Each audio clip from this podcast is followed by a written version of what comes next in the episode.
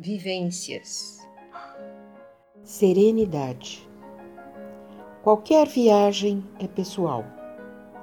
Ninguém pode ou consegue viver ou mesmo sentir por nós. As emoções são únicas, momentâneas, claras e explícitas. É quando aprendemos com a vivência e passamos a entender os fatos. Não importa o tamanho da dificuldade, quando continuamos seguindo nosso guia interno que aponta os sinais.